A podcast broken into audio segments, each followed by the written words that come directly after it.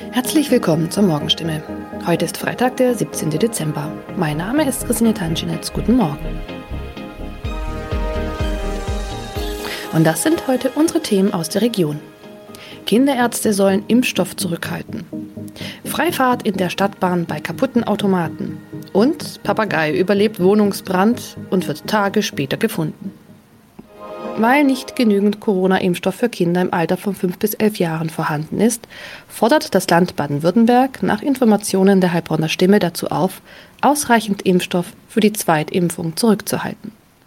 Von der Bundesebene wurde uns mitgeteilt, dass auch die Lieferung des Impfstoffs für Kinder im Alter zwischen 5 und 11 Jahren voraussichtlich nicht in der erwarteten Menge lieferbar sein wird, heißt es in einem Schreiben vom Sozialministerium, das am Donnerstag landesweit an die mobilen Impfteams, die Stadt- und Landkreise sowie an die Kinderärzte per Mail verschickt worden ist. Das Schreiben liegt unserer Redaktion vor. Baden-Württemberg wurde vom Bund zuletzt zugesagt, bis zum Jahresende rund 300.000 Dosen des Kinderimpfstoffes zu erhalten. Diese Zusage kann nun offenbar nicht eingehalten werden. Sollten vom Bund anderslautende Informationen kommen, werde das Sozialministerium diese umgehend an die impfenden Akteure weitergeben und die Verteilung anpassen. Mehr dazu lesen Sie heute auf stimme.de.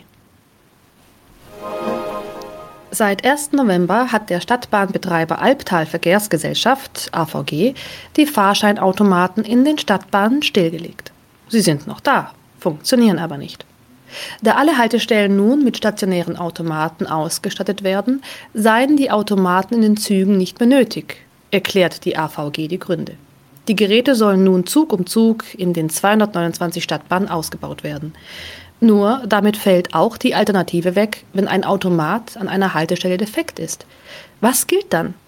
Manchmal sind Haltestellen einige Kilometer entfernt. Soll ein Kunde, der vielleicht wichtige Termine hat, so einen Umweg auf sich nehmen, wenn ein Automat an einem Haltepunkt defekt ist? Oder gilt eine Kulanzregel und er darf dennoch in die Bahn einsteigen? AVG-Sprecher Michael Kraut stellt für das Gebiet des Karlsruher Verkehrsverbunds klar, Dort dürfen Fahrgäste bei einem defekten Automaten an der Haltestelle einsteigen. Sie sollten den Defekt entweder dem Stadtbahnfahrer oder gegebenenfalls dem Prüfpersonal in der Bahn melden. In dem Fall werde kein erhöhtes Beförderungsentgelt verhängt. Man könne jederzeit prüfen, ob eine Störung an einem bestimmten Automaten vorlag. Auch im Heilbronner Hohenloher Haller Verkehrsverbund gilt diese Kulanzregel. Mehr dazu lesen Sie auf stimme.de. Am vergangenen Samstag kam es in Neckargartach zu einem Wohnungsbrand, bei dem ein Mann und ein Papagei verletzt wurden. Ein zweiter Papagei blieb unverletzt. Später stellte sich heraus, dass sogar ein dritter Papagei in der Wohnung sein müsste. Wenige Tage nach einem Hausbrand in Heilbronn haben Feuerwehrleute einen überlebenden Papagei aus einer betroffenen Wohnung gerettet. Ein aus der Wohnung geretteter Papagei wurde zudem vorsorglich einer Tierklinik übergeben. Der andere Vogel blieb am Samstag unverletzt. Doch damit war das Papageienproblem noch nicht gelöst. Denn am vergangenen Dienstag habe sich der verletzte Bewohner bei der Polizei gemeldet und mitgeteilt, einer seiner insgesamt drei Papageien müsste sich eigentlich noch in der Wohnung befinden. Tatsächlich entdeckten die Einsatzkräfte nach langer Suche den Vogel. Später konnten sie das Tier wohlbehalten an den Besitzer übergeben, wie es heißt. Soweit die Nachrichten aus der Region. Übrigens, die Corona-Fallzahlen in Stadt und Landkreis Heilbronn bleiben auf hohem Niveau, sind in den letzten Tagen aber deutlich zurückgegangen. Bleibt das so, wird am Sonntag die Ausgangssperre für ungeimpfte aufgehoben. Ob das eintrifft, erfahren Sie auf jeden Fall aktuell auf stimme.de. Haben Sie Kritik, Fragen oder Anregungen zu unserem Podcast? Dann schicken Sie einfach eine E-Mail an podcast.stimme.de. Weiter geht es hier mit Nachrichten aus Deutschland und der Welt mit unseren Kollegen und Kolleginnen aus Berlin. Ich verabschiede mich für diese Woche. Wir hören uns im neuen Jahr wieder und ich wünsche Ihnen eine besinnliche Weihnachtszeit und einen guten Rutsch. Vielen Dank und schönen guten Morgen. Ich bin Maja Däne und das sind heute unsere Themen aus Deutschland und der Welt. Verschärfte Sicherheitslage in Afghanistan. Das Zeitfenster für Evakuierungen aus der afghanischen Hauptstadt Kabul schließt sich. Verhandlungen mit den Taliban. Die Islamisten stellen Ausreisemöglichkeiten auch nach dem Abzug der US-Truppen in Aussicht. Und Corona-Schutzmaßnahmen. Der Bundestag verlängert die epidemische Lage bis Ende November. Am Flughafen von Kabul zählt jetzt jede Minute, denn die Gefahr von Anschlägen wächst und das Zeitfenster für Evakuierungen aus der afghanischen Hauptstadt schließt sich. Das sagt Verteidigungsministerin Kramp-Karrenbauer. Wie groß dieses Fenster ist, darüber will sie aber nicht spekulieren, weil es die Arbeit, die vor Ort immer noch unvermindert weitergeht, um so viele Menschen wie möglich auf die Flieger zu bekommen, weiter erschwert. Nach Einschätzung der US-Regierung könnten sich noch über 1500 amerikanische Staatsbürger in Afghanistan aufhalten. Diese Menschen sollen in den kommenden Tagen ausgeflogen werden. Das hat US-Außenminister Blinken angekündigt. Die internationale Evakuierungsaktion soll dann aber wie geplant am 31. August mit dem Abzug der US-Streitkräfte enden. Der letzte Bundeswehrflug könnte allerdings schon deutlich früher gehen. Spätestens Ende August, also am kommenden Dienstag, soll der internationale Evakuierungseinsatz zu Ende gehen, nämlich dann, wenn die US-Streitkräfte abziehen. Der letzte Bundeswehrflug könnte allerdings schon deutlich früher gehen. Bis dahin sollen aber möglichst viele Menschen noch aus Afghanistan herausgeholt werden, sagt die Verteidigungsministerin. Und um die Arbeit der Soldaten nicht noch schwerer zu machen, will sie auch keinen genauen Zeitpunkt nennen. Klar ist aber auch, die Lage in Kabul wird immer gefährlicher, etwa durch mögliche Terroranschläge. Thomas Brock, Berlin. Die Bundeswehr steht also kurz davor, ihren Rettungs- und Evakuierungseinsatz in Afghanistan zu beenden. Und für viele Menschen vor Ort ist das natürlich eine Katastrophe. Viele versuchen doch noch, sich in letzter Minute zum Flughafen durchzuschlagen, um auf eine der letzten Maschinen zu kommen. Unsere Korrespondentin Ann-Sophie Galli beobachtet die Lage in Afghanistan für uns von Neu-Delhi aus. An Sophie, das Ende des militärischen Evakuierungseinsatzes rückt immer näher. Wie gehen denn die Menschen vor Ort damit um? Das Chaos und die Panik am Flughafen in Kabul sind ja wahrscheinlich dramatisch. Ja, es gibt auf jeden Fall sehr viel Panik und viele Leute sind noch verzweifelter, weil jetzt eben dieses Zeitfenster möglicherweise rauszukommen immer kleiner wird. Es ist also zu erwarten, dass in den nächsten Tagen noch mehr Menschen irgendwie versuchen werden, da reinzukommen. Es werden weiterhin nicht alle schaffen. Die Taliban haben zuletzt auch gesagt, dass sie Afghanen ohne Ausreisedokumente nicht mehr ähm, gestatten werden, sich vor dem Flughafen zu versammeln. Aber ob das so wird, das wird sich zeigen. Ist denn schon absehbar, wie es nach dem Ende des Einsatzes weitergehen soll? Ja, also die Bundesregierung zunächst arbeitet schon seit Tagen an einem Plan B für die Zeit ab September und man weiß, dass sie weiter mit den Taliban reden wollen. Da gibt es Pläne und Möglichkeiten. Zum Beispiel hört man aus Diplomatenkreisen, dass Menschen, die es vielleicht irgendwie rausschaffen auf dem Landweg in Nachbarländer, die könnten gegebenenfalls von dort nach Europa geflogen werden. Aber das dürfte für die Menschen auch nicht einfach sein. Und was die Taliban wollen? Naja, ein hochrangiger Taliban-Vertreter hat gesagt, dass Afghanen auch in Zukunft problemlos ausreisen können. Aber ob das so stimmt, wird sich auch erst später zeigen.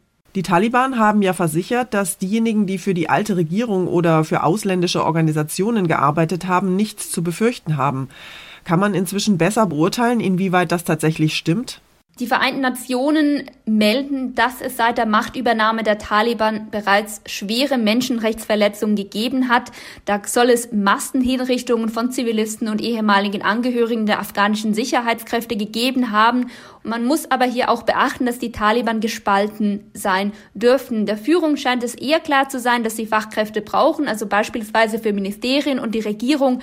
Aber Hardliner unter den einfachen Taliban-Kämpfern dürfte dies weniger klar sein. Die haben in der Vergangenheit in den sozialen Medien immer wieder geschrieben, dass Ortskräfte von Ausländern nur eines verdienen, und das ist der Tod. Informationen zur Lage in Afghanistan waren das von unserer Korrespondentin in Neu-Delhi. Dankeschön an Sophie.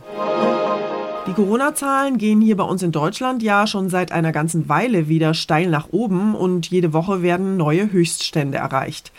Gestern wurden erstmals seit drei Monaten wieder mehr als 10.000 Neuinfektionen innerhalb eines einzigen Tages von den Gesundheitsämtern gemeldet. Der Bundestag hat deshalb die sogenannte epidemische Lage von nationaler Tragweite für weitere drei Monate, nämlich bis Ende November, verlängert. Solange es noch eine hohe Zahl ungeimpfter Menschen gibt, brauchen Länder und Behörden vor Ort weiter eine Rechtsgrundlage für Schutzmaßnahmen wie Maskentragen in Bussen und Bahnen. Das hat Gesundheitsminister Spahn gesagt. Ziel bleibt es, eine Überlastung des Gesundheitswesens auf jeden Fall zu vermeiden. Bereits im Juni hatte der Bundestag die Sonderlage verlängert, aber schon da gab es an dieser Entscheidung viel Kritik und die wurde noch mal etwas lauter. Zwar stimmten am Ende 325 Abgeordnete für die Verlängerung, 253 Parlamentarier jedoch dagegen. Fünf enthielten sich. Bundesgesundheitsminister Spahn betonte mit Nachdruck, die Pandemie sei noch nicht vorbei. Deutschland erlebe im Moment eine Pandemie der Ungeimpften. Deshalb müsse auch weiterhin eine Überlastung des Gesundheitswesens im Herbst vermieden werden. Benedikt Meise Nachrichtenredaktion. In Zeiten von Corona hält sich die Lust, einen großen Einkaufsbummel zu unternehmen und mal so richtig Geld auszugeben, ja in Grenzen. Die Stimmung bei den Verbrauchern ist, passend zum aktuellen Wetter im Moment, ziemlich abgekühlt. Das geht aus dem aktuellen Konsumklimaindex hervor, den der Nürnberger Marktforscher GfK heute vorstellt. Die Ersparnisse der Bürger steigen offenbar weiter an. Geld hätten die Verbraucher also genug, sagt IFO-Präsident Clemens Fußt. Aber aus verschiedenen Gründen können die Menschen im Moment nicht so konsumieren, wie sie möchten, etwa wegen der weltweiten Lieferengpässe. Wenn es also nichts zu kaufen gibt, wenn das neue Auto nicht geliefert wird, dann hilft das schönste Konsumklima nichts. Man kann eben dann nicht einkaufen. Und der Situation sind wir. Auch im Einzelhandel sei derzeit vieles nicht verfügbar. Zudem halte die Corona-Lage noch immer viele Menschen vom Konsum ab.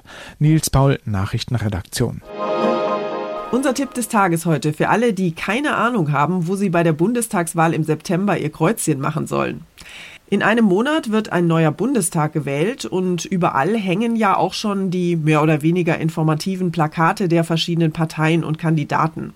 Die Auswahl ist groß, aber wissen Sie tatsächlich schon, wo Sie am Ende Ihr Kreuzchen machen wollen? Hören Sie da eher auf Ihren Bauch oder auf Ihren Kopf? Und wählen Sie eher eine Partei oder die Person, die Ihnen am besten gefällt? Thomas Bremser aus unserer Serviceredaktion hat mal ein paar Entscheidungshilfen gesammelt. Thomas, es gibt ja viele Menschen, die eine Partei einfach nur wegen ihres Spitzenkandidaten oder ihrer Spitzenkandidatin wählen. Ist das sinnvoll oder eher nicht? Ja, das kann ich so pauschal nicht sagen. Richtig ist natürlich, dass uns der Kanzler oder die Kanzlerin in der Welt vertritt. Aber am Ende machen ja die Parteien und die Abgeordneten die Politik und stimmen über Gesetze ab. Es gibt in Deutschland das Kanzlerprinzip, also der Regierungschef oder die Chefin legt die Richtlinien der Politik fest. Aber ohne den Rückhalt der Partei ist es natürlich schwer, die eigenen Entscheidungen zu treffen. Also ja, die Person ist wichtig, aber die Inhalte der Partei sollten für die Wahl schon noch etwas wichtiger sein. Dann lass uns doch mal lieber über Inhalte statt über Köpfe reden. Wie kann ich denn da meine Entscheidung treffen? Es gibt ja unendlich viele politische Themen. Ja, natürlich können nicht alle jetzt die Wahlprogramme komplett durchlesen, aber es gibt zum Glück ja Hilfe. Der Valomat startet am 2. September online. Der stellt mir ganz viele Fragen zu politischen Themen. Zum Beispiel, sind Sie für ein Tempolimit auf Autobahnen? Ja, nein oder weiß ich nicht. Am Ende klicke ich dann noch ähm, die Themen an, die mir besonders wichtig sind und der Valomat vergleicht dann meine Antworten mit den Wahlprogrammen und sagt mir, mit welcher Partei ich am meisten übereinstimme. Das kann natürlich sehr gut helfen und es gibt ja noch die TV-Duelle oder Trielle. Es sind ja drei Kandidaten und da erfahre ich auch einiges über die Inhalte.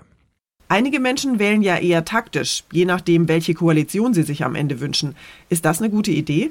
Also das war früher viel leichter. Da wusste ich, gebe ich meine Stimme an die FDP, dann unterstütze ich damit auch die Union, weil die danach koalieren. Andersrum bei den Grünen und der SPD. Aber so einfach ist es ja schon länger nicht mehr. Es gibt mehr Parteien und auch mehrere mögliche Koalitionen. Darum raten Experten davon ab, rein taktisch zu wählen. Das kann am Ende nämlich nach hinten losgehen. Wen oder was soll ich wählen? Tipps von meinem Kollegen Thomas Bremser waren das. Dankeschön, Thomas. Und zum Schluss geht es bei uns um eine rosarote königliche Love Story. Norwegens Kronprinz Haakon und seine Frau Mette Marit haben nämlich gerade ihren 20. Hochzeitstag gefeiert. Der fesche Thronfolger und die bürgerliche Party-Queen hatten sich 2001 in der Osloer Domkirche das Ja-Wort gegeben und danach ein rauschendes Fest gefeiert. Ihre Porzellanhochzeit in diesem Jahr ist jetzt allerdings leider ins Wasser gefallen. Die Tochter der beiden, die 17-jährige Prinzessin Ingrid Alexandra, hat sich nämlich mit Corona infiziert und ihre Eltern mussten daraufhin die geplante Feier leider absagen. Sigrid Harms in Oslo, Håkon und Mette schweben aber auch nach 20 Jahren Ehe immer noch auf rosaroten Wolken, oder? Du, das sieht wirklich danach aus. Die beiden haben vor ihrem Hochzeitstag zusammen einen Podcast gemacht und da sagte Håkon, wenn Mette den Raum betritt, dann bleibt das nicht unbemerkt. Und Mette Marit sagt über ihren Prinzen, dass er sie sehe, wie sie ist und dass er sie verstehe. Also das klingt doch sehr romantisch. Mette Marit ist ja ziemlich krank, ihre Lunge ist angegriffen und sie nimmt auch nicht mehr so viele Termine wahr, aber das scheint die beiden eher noch mehr zusammengeschweißt zu haben. Und wer weiß, vielleicht ist ihnen diese kleine Corona-Pause Hause sogar ganz recht. Das war's von mir für heute. Ich bin Maja Däne und wünsche Ihnen einen guten Start in den Tag. Tschüss und bis morgen.